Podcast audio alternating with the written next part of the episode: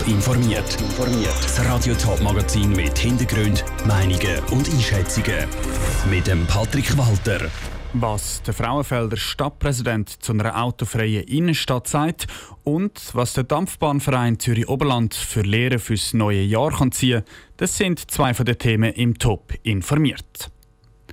Frauenfeld weiterbringen. Das ist das Motto der Medienkonferenz von heute Morgen im Frauenfelder Rathaus. Das Hauptthema die Zukunft der Innenstadt von Frauenfeld. Im Mai stimmt die Frauenfelder Bevölkerung nämlich über zwei Vorlagen ab. Ein Rahmenkredit, um die Innenstadt attraktiver zu machen, Kostenpunkt gut 11 Millionen Franken. Und zum anderen geht es um die Grundsatzfrage, ob die Innenstadt von Frauenfeld soll autofrei werden soll. Saskia Scher hat sich mit dem Stadtpräsident Anders Stockholm über die zukunftsträchtigen Fragen unterhalten. Also zum einen haben wir mit der Medienkonferenz aufgezeigt, wo wir im Gesamten mit der Stadt anwenden, dass wir den Werkplatz weiterentwickeln dass wir den Grünraum, die verkehrlichen Fragen, die Siedlung, dass wir all die verschiedenen Fragen, die in einer Stadtentwicklung aufeinander kommen, dass wir die in einem guten Miteinander weiterentwickeln.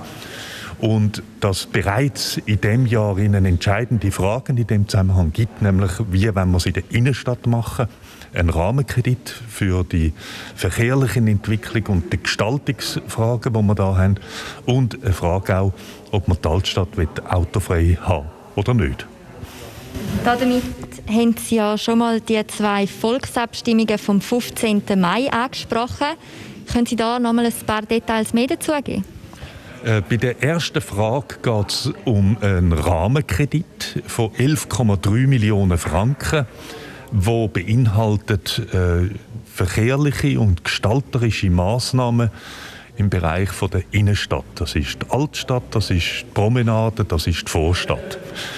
Ähm, 11,3 Millionen als Rahmenkredit heißt, wir kommen das Geldkorsett äh, über. Innerhalb von dem können wir uns bewegen und ein Teil davon wird vom Bund 3 Millionen, ein Teil vom Kanton 1,5 Millionen und der Rest von der Stadt finanziert 6,8 Millionen.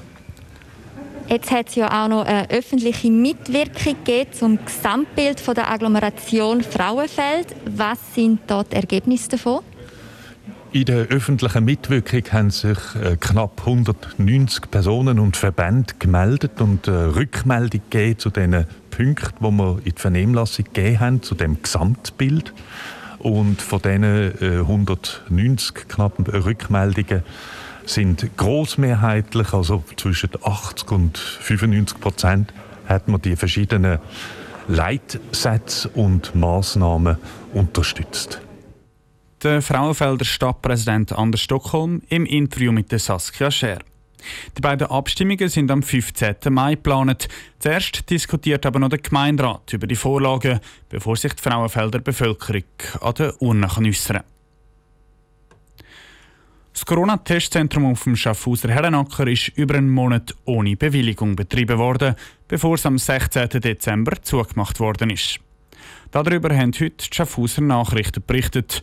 Der Hauptgrund war, dass Tests nicht durch medizinisches Fachpersonal durchgeführt worden sind. Inzwischen scheint aber auch klar, dass es zwischen Oktober und Dezember auch gar keine verantwortliche Person gegeben hat. Janin Gut hat bei Schaffhauser Kantonsräten nachgefragt, was sie von diesen Verfehlungen halten. Ein Testcenter eröffnen in der Schweiz ist nicht so einfach. Es braucht Bewilligungen und eine medizinische Fachperson, die die Verantwortung übernimmt. Dass es im Fall vom Testzentrum auf dem Schaffhauser Herrenacker mit der Kontrolle nicht recht geklappt hat, kann der Patrick Portmann von der Schaffhauser SP nicht ganz nachvollziehen. Das Problem ist ja für so Testzentren, dass sie einfach zu wenig gut kontrolliert sind. Das ist mal das Erste. Das Zweite ist, man muss ja auch eine Verifizierung vornehmen und die ist einfach sehr, sehr schwierig. Wie das es damit so weit kann kommen, ist mir auch ein Rätsel. Ähnlich tönt es von der bürgerlichen Seite. Der Mariano Fioretti von der SVP ist nicht überrascht, dass beim Testzentrum auf dem Herrenacker das ein oder andere nicht mit rechten Dingen zu und her gegangen ist. Weil wenn es kontrolliert worden wäre, hätte man es gesehen, weil ich habe von Rückmeldungen, die ich gehört habe, so geheißen, du, wenn du dort hingehst, da spielt er den ganzen Tag am Handy, man wird nicht einmal bedient und äh, sieht aus, wenn das irgendwie einfach so ein Abstellkämmerchen, also so ein Container, wo eigentlich also die Hygiene zu wünschen übrig lässt. Es wünschen sich also beide Kantonsratmitglieder bessere Kontrolle. Der Beitrag von der Janine Gut. Das Schaffhauser Gesundheitsamt hat bis jetzt noch nicht Auskunft geben zu den neuesten Erkenntnissen rund um das Testzentrum auf dem Herrenacker. Das Testcenter hat an Weihnachten den Betrieb mit einer neuen Bewilligung wieder aufnehmen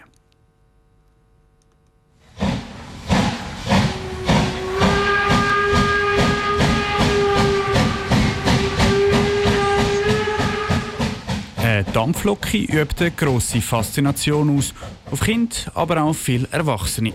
Im Zürcher Oberland zwischen Bauma und Hiwil fahren regelmäßig Dampfzüge und im letzten Herbst sogar mehrmals in der Woche. Zum ersten Mal ist nämlich das Projekt Zeitreise Zürcher Oberland getestet worden. Wo Anne die Zeitreise geführt hat, weiss Lucia Nifeler. Die Idee von Zeitreise Zürich Oberland ist klar. Die Museen und andere touristische Orte im Zürcher Oberland sollen mit historischen Fahrzeugen erreicht werden. Konkret mit Dampflokonen, alten Elektrozügen und Oldtimer-Bus. Das ist der Herbst während zwei Monaten ausprobiert worden. Dass Dampflokis häufiger gefahren sind als sonst, ist sehr gut angekommen, sagt Christian Schlatter vom Dampfbahnverein Zürich Oberland. Er sagt aber auch, die elektrischen Züge sind leider ein bisschen weniger gut ausgelastet gewesen, obwohl man dort attraktive Polstersessel hatte. Man kann einen Lokführer über die Schultern schauen. Es hat sich einfach gezeigt, dass das eher noch ein Nischenangebot ist, das man in den nächsten Jahren sanft entwickeln sollte, während der Dampfbetrieb einfach schon etabliert ist und bei allen gut ankommt. Das Ergebnis vom ersten Projekt Zeitreise Zürich Oberland werden jetzt noch genauer ausgewertet und der Dampfbahnverein will die Lehre ziehen für das Jahr. Zum Beispiel bei den Oldtimer-Bussen hat es nämlich grosse Schwankungen gegeben wenn Züge fahren und wenn schön Wetter ist, dann hat es einfach sehr viele Leute auf diesen Bussen. Es sind vermutlich alles Wanderer, so was man gesehen hat, die die Busse nutzen. Wenn der Zug nicht fährt oder schlecht Wetter ist, dann sind die Busse sehr schlecht besetzt. Trotzdem ist der Christian Schlatter letztendlich zufrieden mit dem Projekt Zeitreise Zürcher Oberland. Alles in allem hat das Angebot nämlich im Herbst einen Haufen Leute ins Oberland locken und hat so den Tourismus angekurbelt, sagt er stolz. Wir haben in diesen zwei Monaten 11.000 Fahrgäste auf unseren Dampfzügen gezählt. Also da sind doch sehr viele Leute ins Zürich Oberland gekommen. Wir haben keine detaillierte äh, Übersicht, woher dass die Leute kommen, wie lange die bleiben. Also es hat auf jeden Fall einen Effekt. Wie groß der ist, können wir nicht quantifizieren. Wie das Projekt Zeitreise Zürich Oberland im nächsten Herbst aussieht, ist noch nicht sicher. Andenkt ist auf jeden Fall, dass es auf einen Monat fokussiert wird und nicht mehr zwei Monate geht. Der Beitrag von Lucia Nifler. Nicht alle im Zürcher Oberland stehen hinter dem Projekt Zeitreise Zürich Oberland. Es hat nämlich auch Beschwerden gegen die zusätzlichen Dampflokis gegeben. Das Bundesverwaltungsgericht hat diese Beschwerden aber abgewiesen. Top informiert, auch als Podcast. Mehr Informationen gibt es auf toponline.ch.